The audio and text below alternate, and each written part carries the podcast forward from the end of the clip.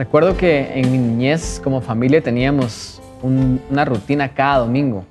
Siempre íbamos a la iglesia en la mañana, mis papás fueron pastores, así que eso es lo que siempre hacíamos. Después almorzábamos y después regresábamos a la casa. Mis papás siempre tomaban una siesta, seguramente estaban muy cansados. Y después de la siesta siempre, siempre salíamos. Salíamos a dar una vuelta, salíamos usualmente a, lugares como centros comerciales. Y no sé si ustedes se recuerdan también cuando ustedes iban a un centro comercial a dar una vuelta o iban a un centro comercial solamente a ver. Y venía la señorita y les decía, disculpe, ¿le puedo ayudar en algo? Y ustedes decían, no, no, gracias, solo estoy viendo, solo estoy de paso. Y yo creo que hay lugares en donde solo estamos de paso. Ninguno de nosotros nos quedaríamos a vivir en un aeropuerto. Sabemos de que un aeropuerto es un lugar de paso. El desierto es un lugar de paso. El desierto nada más es un lugar de procesos y cada proceso debiera de, llevar a algo más. Cada proceso lleva a una meta. Cada victoria tiene batallas y cada meta tiene procesos. El desierto es un lugar donde nosotros somos procesados, es como un campo de entrenamiento donde atravesamos muchísimas eh, batallas, muchísimas situaciones difíciles que sirven para un fin, la mayoría de veces estas batallas que atravesamos en este lugar de procesos, en este desierto, no son físicos, sino la mayoría de veces son batallas mentales, donde nuestros mayores obstáculos son a veces nuestros miedos, nuestro cansancio o nuestro desánimo. Y a veces lo opuesto a tener coraje para ir y perseguir esas metas no es el miedo, sino a veces lo opuesto es simple y sencillamente el, el desánimo. Por eso es que Moisés animó a Josué, Dios animó a Josué a través de Moisés y le dijo, Josué, esfuérzate y cobra ánimo. No tengas miedo porque Jehová tu Dios, Él está contigo, Él no te va a dejar ni te va a desamparar. Josué, solamente esfuérzate y anímate, porque tú vas a entrar a este pueblo, a esta tierra. Moisés le estaba diciendo, cobra ánimo y no tengas miedo, porque el proceso se acaba. El proceso es un lugar de paso y tu meta del otro lado del desierto, tu tierra prometida, ese es el lugar donde es tu verdadero destino. Con Dana vimos una serie llamada La carrera más difícil del planeta. Es una carrera que dura 11 días, que varios equipos, 66 equipos están cursando esta carrera que pasa por diferentes terrenos, por diferentes desafíos. Los equipos constantemente están avanzando y casi que no duermen y no comen. Todos los equipos dijeron que esta era la carrera más difícil que habían atravesado. Me sorprendió que muchos equipos tenían, habían, eh, eran atletas increíbles que habían escalado el Everest o que habían hecho carreras increíbles como Ironman. Había un individuo que había hecho más de 50 carreras en toda su vida. Y cuando les preguntaban a ellos qué, qué pensaban acerca de esta carrera, ellos decían, esta es la carrera más difícil que he atravesado. Y con Dana mirábamos su esfuerzo, mirábamos su cansancio, mirábamos su desánimo y cómo llevaban sus cuerpos literalmente al límite, cómo ellos estaban a punto de tirar la toalla y nada más en muchas ocasiones era solamente su mente lo que los, los hacía seguir adelante. Y mientras yo los miraba sufrir, yo me preguntaba a mí mismo y decía, ¿qué es lo que hace que alguien pueda soportar tan grande sufrimiento y aún así decida seguir adelante? Y lo único que yo pensé es de que lo único que hacía que las personas se sometieran a tal sufrimiento era que sabían que el sufrimiento en el que estaban era temporal y la recompensa de haber llegado hacía que el proceso valiera la pena. Simple y sencillamente el poder decir, lo logré, terminé la carrera. Y yo creo que en la vida es igual. De nada sirve estar en un desierto, pasar procesos, si no tenemos la visión de salir de ellos si no tenemos la visión y la meta de salir del desierto? ¿Cuál es tu destino y cuál es el propósito que tú sientes que Dios tiene para tu vida? Pablo dice en Efesios que nosotros fuimos predestinados conforme al propósito de la voluntad de Dios. Y esta palabra predestinados es una palabra compuesta, el del prefijo pre y la palabra destino, que básicamente significa que fuimos creados de antemano para un destino. Significa que Dios estableció un destino para nuestras vidas desde antes que existiéramos. Pablo también dice en Romanos, y él dice que los que amamos a Dios, todas las cosas nos ayudan a bien, a los que conforme a su propósito somos llamados, porque los que antes conoció, también predestinó.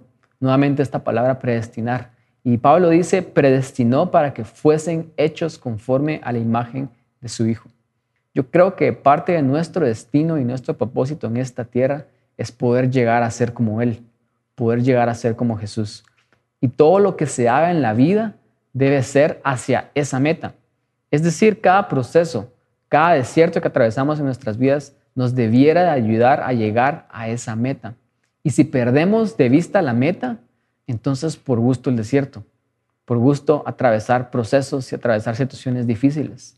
Recuerdo una historia en donde Moisés envía a dos espías para que ellos fueran a inspeccionar y a ver lo que iba a ser su destino, cuál era su meta.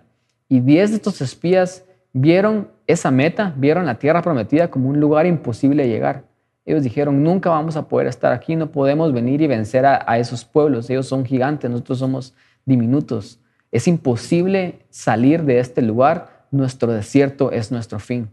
Y dos de ellos vieron lo opuesto, José y Caleb vieron esa tierra prometida como su meta, como su destino. Ellos vieron el proceso nada más como un peldaño que los iba a hacer llegar a su meta final.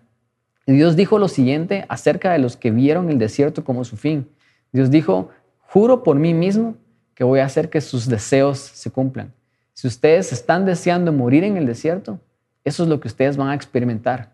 Yo creo que la forma en que vemos las circunstancias en donde nos encontramos va a determinar si las vamos a superar o no. Para pasar victoriosamente por el proceso, por el desierto, debemos de ver las cosas como Dios las ve. Y los que no miremos la meta, lamentablemente vamos a morir en este desierto.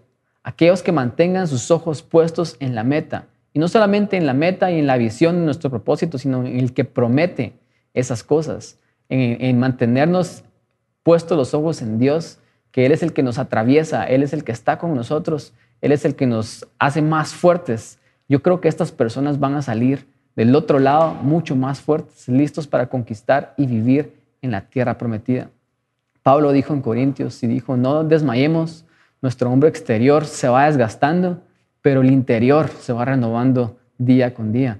Y en el versículo 17 de 2 Corintios 4, Pablo dice lo siguiente, y él dice, porque esta leve tribulación momentánea produce en nosotros cada vez más excelente y eterno peso de gloria. No mirando nosotros las cosas que se ven, sino las que no se ven, pues las que se ven son temporales, pero las que no se ven son eternas. Nosotros elegimos cómo ver nuestros procesos si los vemos como procesos que nos purifican, que nos hacen mejores, que nos van a ayudar a llegar a nuestra meta, o si los vemos como procesos que van a acabar con nuestras vidas y van, se van a convertir en nuestro final. Si ahora estás atravesando un desierto, situaciones difíciles en tu vida, yo quiero que sepas de que Dios te ha traído a este lugar. Y la pregunta clave en este desierto no es qué puede hacer Dios por mí, cómo Él me puede salvar de este lugar, sino qué es lo que Dios desea hacer en mí, qué es lo que Él está causando en mí que me va a ayudar a llegar y salir victorioso y más fuerte del otro lado. Santiago decía lo siguiente y, escribía a las iglesias y les decía, hermanos, tengan por sumo gozo cuando se encuentren en diversas pruebas. Esto parece contradictorio, ¿cómo podemos estar gozosos, alegres cuando estamos atravesando situaciones difíciles? Pero muchos no sabemos de que el gozo es un arma que nos da fuerzas para soportar los tiempos difíciles. Nehemías dijo algo similar y se lo dijo para motivar a las personas que estaban construyendo el muro con él. Y él dijo, no se entristezcan, porque el gozo de Jehová es nuestra fuerza. El otro día fuimos con mi esposa Dana a hacer ejercicio juntos y cada quien puso una rutina distinta. Ella puso sus videos y yo puse un video también en donde yo comencé a seguir al instructor. Y de repente el ejercicio que yo estaba haciendo se puso bastante difícil. De hecho, se puso tan difícil que yo estaba pensando en rendirme. Me empecé a cansar, me empecé a fatigar, sentía que ya no podía seguir, pero de repente miraba a mi esposa que estaba haciendo ejercicio a la par mía y ya seguía haciendo su rutina y yo quería renunciar, pero cuando la miraba a ella, ella me motivaba a mí a seguir y no rendirme.